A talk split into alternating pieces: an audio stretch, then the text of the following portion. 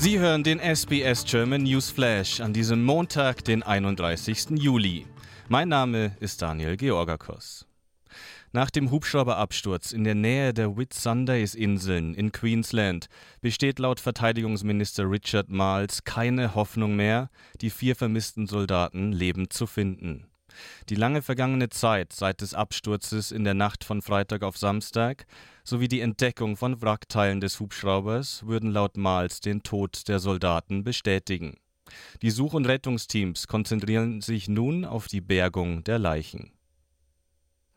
Niederländische Rettungskräfte haben mit dem Abschleppen des auf der Nordsee in Brand geratenen Autofrachters Fremantle Highway begonnen.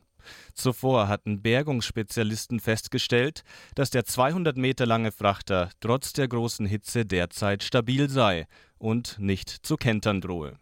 Die Bergungsaktion gilt dennoch als riskant. Die Polizei von New South Wales hat in den letzten drei Jahren in stark überproportionalem Maße Gewalt gegen australische Ureinwohner angewendet. Das zeigen die vom Redfern Legal Center analysierten Polizeidaten von 2018 bis 2022. In diesem Zeitraum entfielen 45 Prozent der rund 29.000 Vorfälle von Gewaltanwendung auf indigene Australier, obwohl sie nur drei Prozent der Bevölkerung von New South Wales ausmachten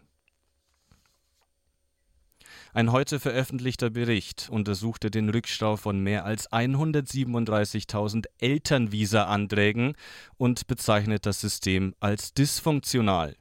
Im Bericht wird kritisiert, dass aufgrund der Wartezeit von 30 bis 50 Jahren die Wahrscheinlichkeit einer erfolgreichen Migration für viele Antragsteller praktisch nicht gegeben sei die Ukraine will in dieser Woche mit den Vereinigten Staaten Gespräche über Sicherheitsgarantien vor einem geplanten NATO-Beitritt des Landes beginnen. Man werde über konkrete und langfristige Verpflichtungen sprechen, sagte der Leiter des Präsidialamts in Kiew, Andrei Djermak.